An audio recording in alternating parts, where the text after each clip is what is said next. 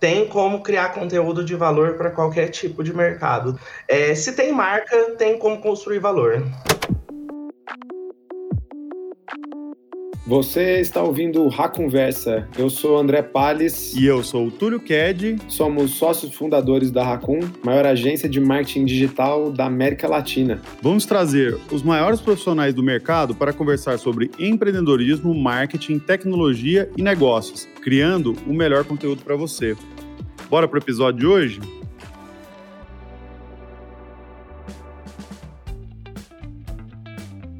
Fala galera, sejam bem-vindos a mais um Conversa na trilha de experts aqui. Hoje nós vamos falar com o Finista, já vou falar o apelido dele aqui, porque não vou conseguir chamar pelo nome. E hoje nós vamos bater um papo aqui sobre marca, sobre branding, sobre brand performance, tudo isso que tem a ver aí com marca e online, certo, Finista? Seja muito bem-vindo, meu querido. Oi, Túlio, obrigado pelo convite aí. Quero trazer um pouquinho do que eu conheço, do que eu estou aprendendo aí sobre branding, também essa área muito complexa que envolve várias áreas de conhecimento aí. Me apresentar primeiro, né? Eu sou o Fini, o pessoal me chama do mercado me chama de Fini. É, eu comecei a minha carreira ali com a criação, como designer. Atualmente eu gerencio aqui na Raccoon as áreas de social media, conteúdo e também o design. E aí o que a gente vem tentando trazer aí é a união dessas áreas aí para conseguir transmitir propósitos de marca, conseguir fazer com que as marcas ganhem valor aí de mercado. Perfeito, boa. Então vamos começar pelo começo, né? Como é que você vê assim essa questão das marcas brasileiras e o que, que elas estão fazendo para essa gestão da marca né, online, né, o famoso branding aí? Boa, Túlio. Eu vejo empresas que fazem branding e tem empresas que fazem bem branding, né? E aí, eu acho que a grande diferença disso tudo é como que o branding é tratado dentro das organizações, né? Muitas empresas depositam a responsabilidade da gestão de marca, do branding, no time criativo, quanto na verdade é, tem que ser uma preocupação da alta liderança, do time executivo. Porque branding não é só sobre anúncio, não é sobre seus criativos, sobre a sua comunicação o branding vem de dentro para fora, né? Então, se você pensar em cultura empresarial, como que é os pontos de venda, como que se organiza seus produtos, suas embalagens, seu escritório, tudo isso é marca. Então, se a gente está falando que branding é construir marca, é gerir marca, então é sobre valor, sobre estratégia, porque todos os stakeholders vão ser ali afetados pela gestão do branding. Quem que são os nossos stakeholders? Os colaboradores, os consumidores, até os acionistas são afetados pelo branding. Exatamente. Então, eu vejo que tem empresas aí no mercado que estão fazendo boas campanhas, que querem passar essa ideia para os consumidores, mas não sustentam muito isso dentro ali no, no, dia a dia das corporações, né? Então elas acabam jogando muito dinheiro no ralo ali, o clássico do marketing digital, porque elas não estão criando reputação, ela não está criando uma marca de valor de mercado, ela não está criando essa memória na mente dos consumidores. A Natura aí é uma empresa que faz o branding extremamente bem, né? E você consegue perceber em todos os aspectos, né? As causas que ela apoia, como ela vê o papel das consultoras dentro da estratégia, nos produtos. Você olha para um produto, você reconhece ali que é a Natura, né? E aí depois você vê ali quando ela coloca o Tami na campanha do Dia dos Pais, quanto o impacto positivo que isso gera para o acionista, né? Porque o que ela está tentando ali é, o que ela criou é uma marca global que vale bilhões de dólares. Perfeito, muito bom exemplo aí, cliente nosso, mas realmente é um dos que chama mais atenção aí no, no Brasil, né? E quando a gente olha para essa percepção de branding como negócio, parte do negócio mesmo, né, Chine, você acha que as pessoas deveriam olhar com mais esses olhos assim na gestão de marca, certo? E aí, como é que fica isso no digital? Assim, é mais difícil para gerar esse propósito e olhar para esse lado digital ou é mais fácil? Assim, aonde que está o maior desafio disso, assim, para conseguir de fato gerar valor e propósito aí tanto para o consumidor quanto para o mercado? Legal. Olha, Túlio, eu diria que ela não ficou nem mais fácil nem mais difícil, ela ficou mais complexa essa complexidade toda a gente consegue alimentar ela através de toda a tecnologia que a gente vê aí na hora de fazer a gestão de branding, né? É, alguns anos atrás, aí, quando a internet estourou, O consumidor, que é o nosso principal stakeholder ali da marca, começa a tomar controle da situação, né? E aí a gente consegue ver pelos nossos próprios hábitos, né? A gente, hoje em dia, a gente não tem, não tá mais tão vidrado no controle remoto, na televisão. A gente é nosso smartphone ali, nosso celular. E aí, ao invés da gente, tipo, sei lá, tá lendo uma revista, a gente tá ali scrollando um feed. A gente não vai mais em loja, a gente compra pelo site. Se a gente gosta, a gente curte, a gente assiste. Se a gente não gosta, a gente pula para frente. Então, a gente faz parte disso, isso aí a gente já está cansado de saber, né? Só que as marcas, elas precisam estar tá, é, presente, gerando valor e propósito para esse consumidor, entendendo o comportamento desse consumidor que está no controle. Então, antes a gente tinha, às vezes, a campanha, a publicidade tradicional e ponto de venda. Essas eram as duas maneiras que a marca conseguia esse ponto de interação com o consumidor, né? Hoje, ela está em todo momento, né? E o que, que conecta consumidor e marca hoje? O quanto que as marcas conseguem chamar atenção. Porque a atenção ali é um engajamento. A atenção gera engajamento e engajamento é ouro na hora de construir uma campanha de branding digital. E o que, que prende a atenção do consumidor, né? É um conteúdo que entretém, é um conteúdo que não interrompe aquilo que você está fazendo para passar alguma coisa que você não está interessado é aquele conteúdo que emociona, que te traz alguma coisa em troca, né? O conteúdo relevante é o rei do branding digital. E esse conteúdo relevante é o que a gente vem chamando de brand content. Essas interações faz com que as marcas consigam transmitir aquilo que eu falei que estava dentro das empresas para fora, para o mundo, e vai começando a criar valor no coração dos usuários e valor de mercado também. Afinal de contas, acho que é isso que todas as empresas estão buscando, né? E aí depois esse relacionamento vai ali sendo transformado em vendas, conversão através de estratégias de branding, vai transformando em vendas, vai convertendo através das estratégias de venda e de performance também presentes no marketing. Maravilha, perfeito, Fini. E aí, então, avançando, né, para a gente analisar tudo isso, né?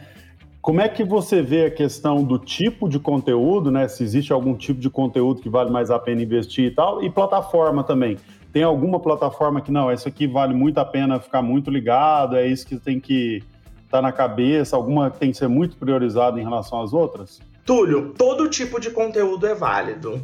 E a gente tem diversos meios de entregar esses conteúdos para o usuário, né? Então, assim, eu falar que hoje o TikTok não é a nossa estrela, eu vou estar tá mentindo. Porém, a gente tem que entender: o meu consumidor está ali no TikTok? Se ele estiver, é válido. E aí a gente começa a analisar o nosso comportamento mesmo, né? Meu, tô indo pro trabalho, tô ali é, com pressa. Às vezes eu tô muito no modo automático ali, o meu nível de atenção quando eu tô consumindo conteúdo, como eu tô nas redes sociais, é muito baixo. E o cenário muda quando você tá ali procurando alguma coisa para fazer, procurando como fazer algo no YouTube. E aí, ó, para ficar mais claro, que eu sei que você gosta de churrasco, vou passar para você um exemplo, né? boa, boa. Vamos pensar no conteúdo, como acender uma churrasqueira. E imagina as diferentes maneiras como que a gente pode entregar esse conteúdo. Você pode estar ali com a mão suja de carvão, com o garfo de churrasco na mão, e você precisa entender como que acende aquela churrasqueira, porque se é ali o churrasqueiro da rodada e tem um monte de gente esperando que você consiga acender essa churrasqueira. Nessa hora, o melhor tipo de conteúdo é aquele conteúdo que você vai bater o olho, que você vai conseguir entender o que você precisa fazer ali. Esses são os tipos de conteúdo que você precisa consumir naquele momento. Uma outra situação seria você deitado, você já ficou na mão uma vez por não acender uma conseguir acender uma churrasqueira. E aí você quer saber tudo sobre isso agora para não te deixar na mão de novo. Você está alimentando aquele hobby ali. Aí você procura como acender com álcool de cozinha, você procura como acender com óleo, você procura como acender com acendedor.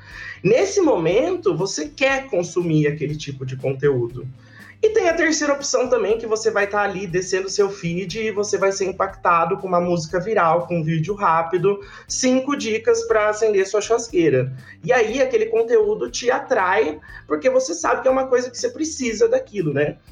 E daí, nesse conteúdo, nesse momento aí, você é escolhido para consumir aquele conteúdo através dos algoritmos. Agora, vamos lá, você é uma marca de carvão, você tem uma marca de carvão, e qual dessas plataformas, qual desses meios você escolheria para conseguir entregar conteúdo para o usuário e mostrar a sua marca ali? Não tem uma resposta certa. Porque o consumidor seu pode estar nas três mídias e o conteúdo ali é o mesmo. A gente está ensinando como acender uma churrasqueira, atrelando a sua marca a isso. Só que com diferentes maneiras de passar essa mensagem. Então, acho que é isso que a gente tem que estar de olho como marca, sabe? Qual que é o comportamento do meu consumidor? As mídias queridinhas sempre vão existir. Os vídeos deram um boom na última época, mas os blogs são importantes. YouTube é importante, TikTok é importante. As marcas têm que ir onde que o público dela estiver. Entende o comportamento e cria conteúdos certeiros para impactar o tipo de pessoa que a gente está querendo. Eu tenho falado bastante aí ultimamente, que me impressionou bastante, que foi Boticário, McDonald's, usando aí os games como mídias para trazer conteúdo de marca, né? E isso é genial, porque a gente está vendo aí uma grande parte das horas do dia a dia do consumidor dentro desses games. Então, se é lá que eles estão, é lá que a gente deve produzir conteúdo. Perfeito, show de bola. Ô, Finis, mas eu queria aproveitar para te dar os parabéns aí, cara, por tentar fazer um exemplo em cima de carvão, né? Você quis pegar esse exemplo e falar, cara, não tem nada mais difícil para fazer branding no mundo do que carvão, e aí você quis dar exemplo todo em cima dele para provar que é possível, né? Tem como criar conteúdo de valor para qualquer tipo de mercado, Túlio. É, se tem marca, tem como construir valor. Boa, tá certo. E, bom, Fini, aí, obviamente, né, a pandemia foi um, marco gigantesco de mudança em todos os aspectos da vida, de negócio e de online, né? E para as marcas, né, você também acha que, obviamente, isso aconteceu, né, mas o que, que foi o mais importante, assim, o mais impactante para você que veio por conta da pandemia, assim? É, o que, que a pandemia não mudou, né, Túlio? Acho que é um marco realmente aí na nossa história. E quando você olha para as marcas também, com o jeito que elas começaram a passar mensagem, com o jeito que elas começaram a se comunicar com os consumidores, não foi diferente, mudou também, né? A gente teve aquela recuada logo no início ali, e o que é legal, Túlio, é que as marcas, na pandemia, elas começaram a assumir um papel quase que político na cabeça dos consumidores, né? Os consumidores hoje começam a exigir ações das marcas que eles não exigem nem dos governantes. E o que, que as marcas viram? Que funciona, que funciona. Isso aproxima a marca do consumidor e vai criando uma relação a curto prazo. Eu te ajudei naquele momento, você leva isso para o coração, né? E o que as marcas mais estão buscando hoje é aquela marca que afete o coração. Quando você olha, por exemplo, aí, eu acho que todo mundo consegue lembrar o momento, aonde estava quando aconteceu o atentado nas Torres Gêmeas, porque é um negócio que marca, marca a gente. E é isso que, na verdade, as marcas estão tentando fazer. E aí a gente começa a ver uma transformação digital gigante, mas é uma digitalização sem desumanizar a humanização das marcas ficou muito forte nesse período, né? A gente quis trazer muito essa história de são pessoas aqui dentro da marca entregando valor para pessoas. Como, né? Como que isso tem acontecido na prática, né? Microinfluenciadores ganhando muita força aí em estratégias. Às vezes, é muito melhor que você Chame um microinfluenciador para passar a sua mensagem de marca, porque daí ele consegue distribuir isso para pequenos clusters de maneiras personalizadas. É, apoio a causas sociais. Antes, as causas sociais eram apoiadas só por empresas grandes, por empresas consolidadas. Hoje, a gente vê que as causas sociais elas estão presentes também nas estratégias de marca das pequenas empresas, das médias, das startups.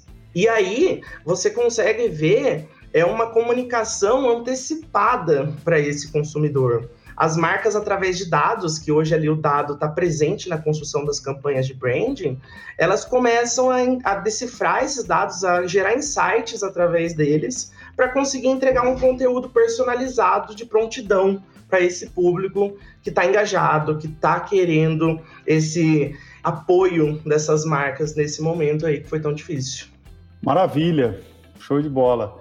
Ô, Fini, e como é que a gente faz a distinção aí, né, do que, que cabe ao marketing digital e do que, que cabe ao offline, né, para garantir de fato, acho que é, esse é um dos maiores desafios de comunicação que a gente vê, assim, a maior parte das empresas passarem, né, que é conseguir de fato ter essa sinergia entre o on e o off, né?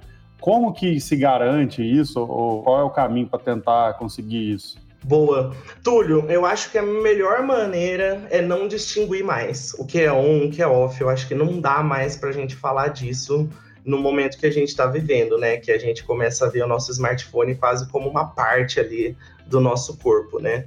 Então, a gente tem que sempre tem que pensar quando a gente está criando uma campanha. A gente está criando uma campanha de marca para um mundo digital. Não interessa qual meio. E aí, né, o que eu acho muito legal é que os meios digitais, tanto para o on quanto para o off, eles vêm ganhando força na parte de processo de criação mesmo. Então, hoje as redes sociais, elas é quase aquela pessoa sentada ali do seu lado no time de criação, participando ali do brainstorm. Por quê? O Twitter, por exemplo, Twitter com BBB. Todo o conteúdo que você vê sendo passado ali no Big Brother, meu, quem está gerando aquele conteúdo são os próprios usuários no Twitter. Para as marcas é a mesma coisa, sabe? Meu, você está querendo fazer uma campanha, você está querendo falar com o seu consumidor ali. Vamos procurar o que eles estão falando, vamos procurar assuntos relevantes, vamos procurar ondas ali que a gente consiga surfar. Claro, né? Ondas que gerem valor para essas marcas, né? E aí, uma outra campanha que eu acho incrível, assim, é a campanha de McZice do McDonald's, né? Qual que era a sua McZice, Túlio? Você chuchava batata no Sunday? Cara, eu já comi por influência de outras pessoas, mas não é um hábito, não. Você tinha algum ali de que eles mostram lá como hábito, assim? Ah, eu era a pessoa que nem pegava, sou a pessoa que nem pega o refri, né? É, é o milkshake com o próprio lanche, com a própria batata e vai um molhando no outro. Você bota a batata dentro do milkshake? Boto, boto, boto. Parabéns, é o meu dip. Muito bom. É engraçado que eu não lembro de ter visto isso nos Estados Unidos, né? Que os caras comem de tudo e eles não, nem eles conseguem chegar no nosso nível, né? De loucura, né? Com isso aí. É, isso é bem legal, viu, Túlio? Porque quando você olha para o McDonald's se chamando de Mac com acento, é querer atingir todos os públicos, né? É querer atingir um público mais amplo do Brasil aí. Não, o nome do CMO no LinkedIn é João do Mac, né? Muito bom, né? É o nome do cara. Sim, mudou, né? sim. Eu vi, e ele coloca ainda foto de perfil ainda com os pijamas que eles levaram pro, pro BBB, né? Muito bom. E aí, Túlio, uma coisa que a gente começava a ver assim, ai, será que é uma mania minha? Será que é só eu que faço isso? Tipo, e eles começam, o McDonald's começou a levar isso como campanha. E aí é o que eu comentei, quando você me perguntou lá o que mudou. É colocar o consumidor ali como herói, sabe? Colocar o consumidor naquele posto que eu tenho aqui os meus produtos, eu tenho as coisas prontas aqui, mas tá tudo bem você consumir ele da maneira que você quiser, sabe? Tá tudo bem. A gente tá te empoderando, a gente tá falando que é ok é, você consumir McDonald's da maneira que você mais gosta. Perfeito, show de bola. Ô, Fini, então, só para a gente finalizar, essa é uma pergunta que sempre que a gente vai falar de marca e tudo mais, ela não tem como não faltar, então até por isso que eu deixei ela para o final aqui, né? Mas o que, que, é o maior erro que você pode cometer, né, quando você está falando de branding? O que, que, é o um negócio que eles realmente têm que, as empresas têm que realmente tomar o máximo de cuidado para não cair nessa armadilha aí? Túlio, acho que a principal dica é levar o branding a sério, né? Acho que eu convido as pessoas aí a entenderem é, fazer um mapa aí de onde que o branding está inserido, aonde que a gestão de marca está inserida na sua organização, na sua empresa. Ô, Fini, sabe que, que é legal esse exemplo que você está falando aí? Porque, cara, eu trabalhei na Whirlpool, né, que é dona da Brastemp e Consul, que são duas das maiores marcas e das marcas mais queridas do Brasil e tudo mais, né? E aí é muito legal contar assim que a gestão inteira da empresa é baseada no fato de que todo colaborador ali é um, um Whirlpool fan, né, que eles falam, né, que é o fã da Whirlpool e tal, e que acho que é até um slogan que eles usam fora, porque usa a marca Whirlpool para fora também. E a questão, assim, cara, de que na prática mesmo, não era discurso e tal, a gente tinha uma preocupação gigantesca com qualquer experiência de qualquer consumidor com a marca, né? Então, o clássico é, pô, você está trabalhando na Whirlpool, vai na casa de alguém, algum eletrodoméstico tá com algum problema, nossa, isso é um problema pessoal meu, assim, sabe? É um negócio realmente de viver aquilo, de falar, olha, tem um consumidor aqui que está insatisfeito com a marca e isso aqui também é responsabilidade minha, né? Um exemplo muito legal, assim, de como que eu vivi isso muito na prática, assim. Sim, é, branding é cultura empresarial, né? Branding tem que estar tá ali, todo mundo tem que respirar ao mesmo branding, ao mesmo propósito, o mesmo valor de marca ali que a empresa definir, né? E aí, então, esse é o primeiro convite. Não é só preocupação do time de criação, não é só anúncio. Leva isso para a alta liderança, leva isso para o time executivo. É ali que o branding vai fortalecer. É ali que a gente vai parar de falar que branding é comunicação para falar que branding é negócio, para falar que branding é criar valor de mercado. Perfeito. A segunda coisa que eu comentaria, Túlio, é que as pessoas não estão cansadas de consumir anúncios, né? Elas estão cansadas de consumir anúncios ruins. Anúncios que interrompem, que não representam, que não são endereçadas para as pessoas certas. E aí eu conecto ali com a terceira dica, né? Colocar o time criativo para beber da mesma água que o time de mídias, que o time de marketing um dado sem insight é só um dado. Agora, se a gente pega aquele dado, cria um insight, gera aprendizado para construção e criação de novas campanhas, para entender qual é a percepção da marca ali, né? Às vezes a gente tem essa possibilidade hoje de testar, acertar ou errar muito rápido.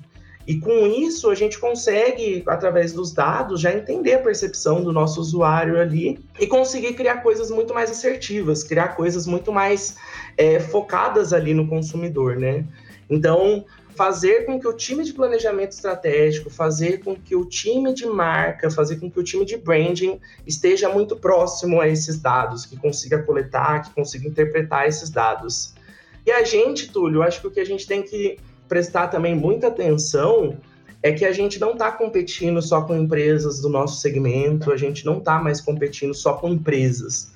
A gente está competindo com aquelas vídeos de cortes de sabonete, a gente está competindo com alguém dançando TikTok, a gente está competindo com alguém desejando feliz aniversário para outra pessoa. As marcas, elas estão competindo por uma coisa só, pela atenção do usuário. A marca que consegue, no meio desse turbilhão de informação que o usuário recebe por dia, conseguir chamar atenção, conseguir gerar essa memória, sai na frente. Acho que a pior maneira de uma marca pode competir entre a outra é através do preço. É, quando você compete com alguma outra marca só pelo preço do seu produto, é, você fica muito atrás, você não consegue evoluir ali. Então, evitar a competição por preço e investir na competição por valor, na competição por atenção desse usuário. E qual que é a melhor maneira de acertar o que o usuário gosta? Através dos dados, sabendo o que, que ele gosta através de dados. Então eu diria aí que a dica principal, a mensagem que eu quero deixar é levar o time de branding para próximo desse time de dados, para próximo dessa infinidade de dados que a gente consegue hoje através do marketing digital. Cara, muito legal, né? Que a gente começa um papo aqui falando de branding, brand performance, de como é que a gente está online, como e de que, em quais plataformas, etc. E cai no, no fim aqui para o assunto de dados, que a gente até já fez um específico sobre isso aí com o Carlinhos para falar de dados e como que dá para usar e tudo mais. Então, volta na questão do papel da tecnologia, dos dados e tudo, né? Em toda essa questão de de marca de maneira geral, assim, e de a presença online, né, acima de tudo, assim.